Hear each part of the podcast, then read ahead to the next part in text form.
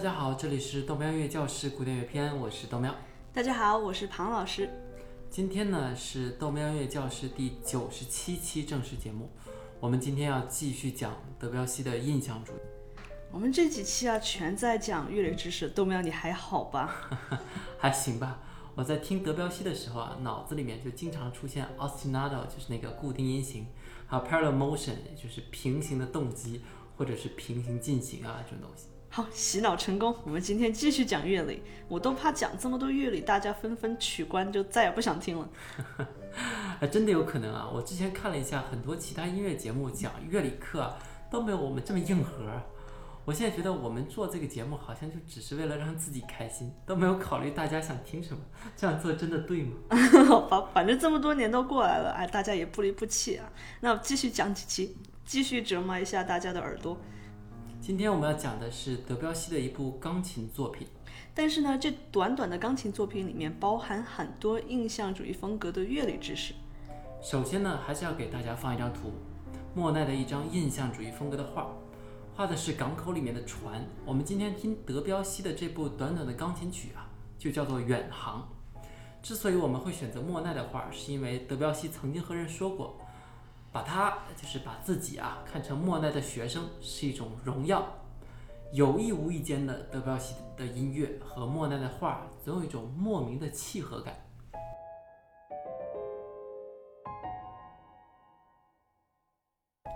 音乐一开始，我们就能听到很明显的 parallel motion 平行动机。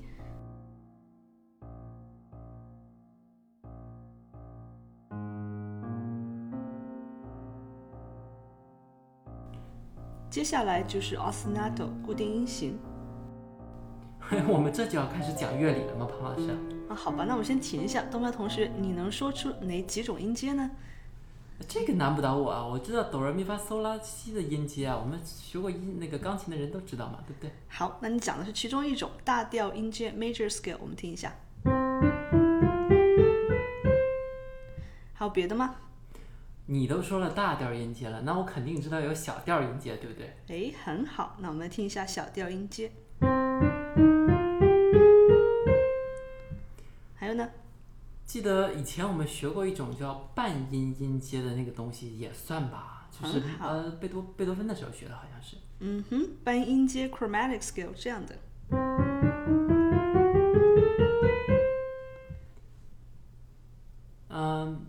其他我就不知道了，我们好像也就学了这么几种。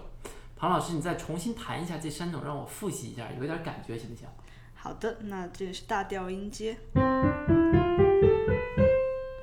然后自然小调音阶，最后这个半音音阶，大概有感觉了。除了这几种，还有别的吗？那多了去了，你先来听一下这个。哎，这个我知道，哎，这个我知道。哎，你知道什么？这个是中国的那个什么工商角徵羽那种音阶吧？工商角徵羽，好吧，好像叫做五音音阶。嗯，我记得我有一年去这个朋友的古筝工作室啊，他教过我弹一首古筝曲子，就是用这五音音阶弹的。我可以给大家试试啊。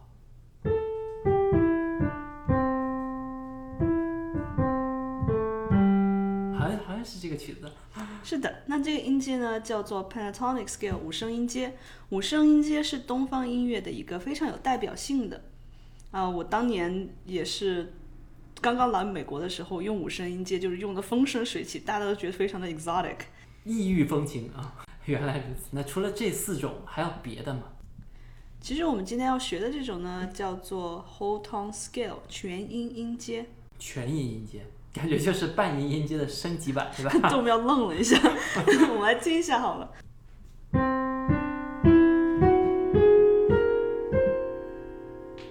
听起来有点奇怪啊，为什么叫它全音音阶啊？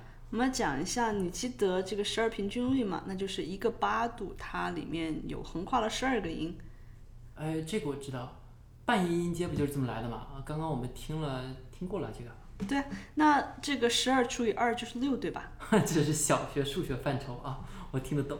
那这六个音呢，每两个音就直接相隔了两个半音，也就是一个全音。那么把整个六个全音连在一起，这样的音阶我们就叫它全音音阶。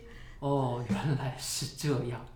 庞老师啊，能不能让我们再从头听一遍这几种音阶啊？我有点混。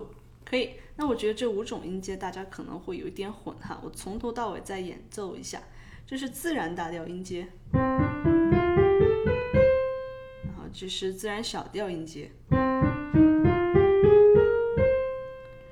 这个是五声音阶，宫调式。这个是半音音阶。最后这个是全音音阶。哎，这样听其实也没那么难哎，就是最奇怪的那个大概就是全音音阶了。不过我怎么感觉在九十五期讲增三和弦的时候，就和这个全音音阶它很像哎。哎，豆苗观察力厉害呀！这个增三和弦呢，就是全音阶的一部分。我们听一下，这个是全音音阶，增三和弦。哎，这就像是大调音阶和那个大调的那个三和弦的感觉吧？有这种对应关系吧？哎，是的。那我们听一下这个大调自然大调的音阶。那这个是嗯主音上的三和弦。那这是小调自然小调音阶，那这个是小调主音的三和弦。我感觉这个音乐变成了学数学了啊，我有点头疼。我们今天讲这么久，音乐怎么才开了一个头嘛？啊，对嘛，所以当科学家爬到一半的时候，那哲学家已经坐在山顶了，就大概这个。这个感觉了。那不过你别急，我们马上就要继续再听下去了。德彪西这部作品活灵活现的用这个五声音阶和全音阶，我们一边听一边讲。首先，我们再来复习一下这个地方的全音音阶。好。然后我们再来听一下这部作品，大家注意听。这次我们继续关注的是全音音阶和固定音型。一开始这段高音部分就是全音音阶的 parallel motion 平行动机，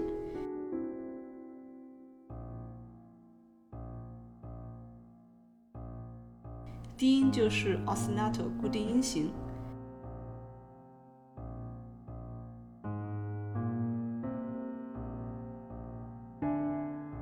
高音部分还是全音音阶。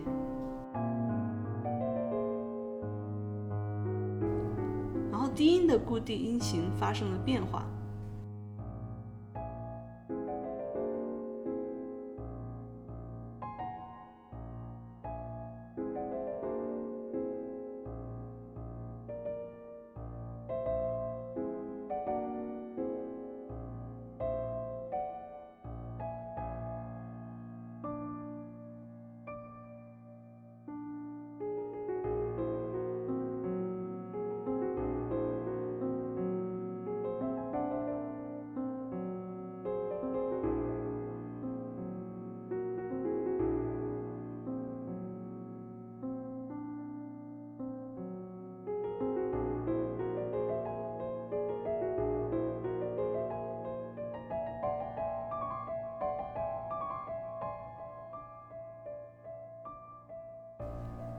这里开始，固定音型转到了高音处，低音部分变成了平行动机。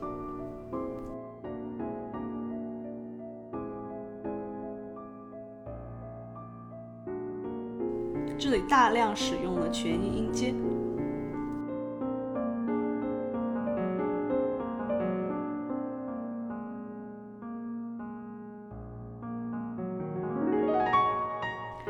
是滑音 glissando，这种滑音是印象主义的标志性的风格之一。这里使用了很多五声音阶。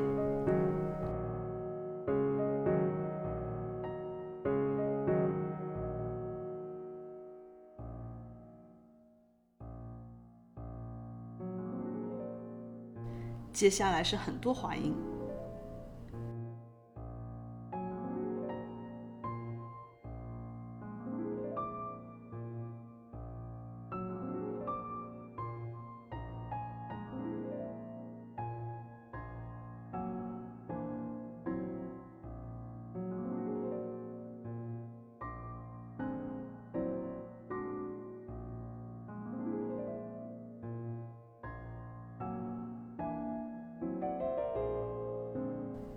又回到了全音阶的平行动机。接下来大家把它听完吧。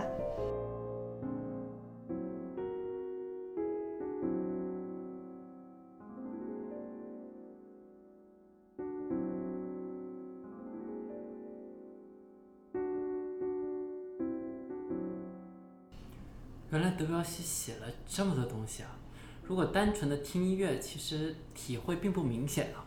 我总觉得他和肖邦有点像。嗯，分析一下，你会发现德彪西为古典音乐打开了很多新世纪的大门。那我们先来复习一下今天学到了什么，都要回忆一下。啊，我们今天首先学了全音音阶，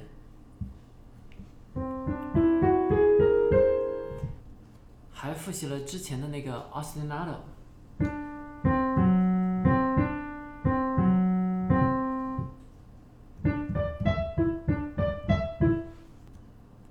还有这个 parallel motion，还有那个滑音，还有五声音阶。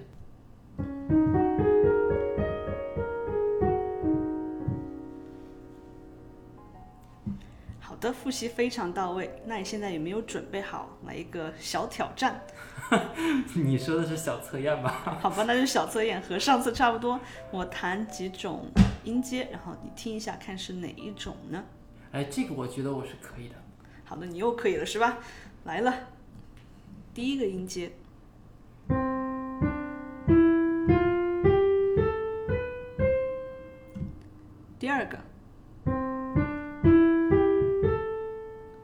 第三个，第四个，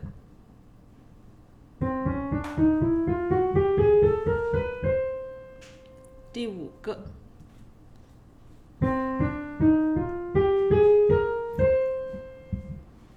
我们会把答案写在文字区，大家听完可以跟答案对一下。那我们这一期时间又差不多了，这个下一期我们继续探讨德彪西的故事啊。如果你想找我们本期的配乐，请到喜马拉雅 FM 个人主页里找纯音乐文件夹，记得加微信号 heavenday 下划线九。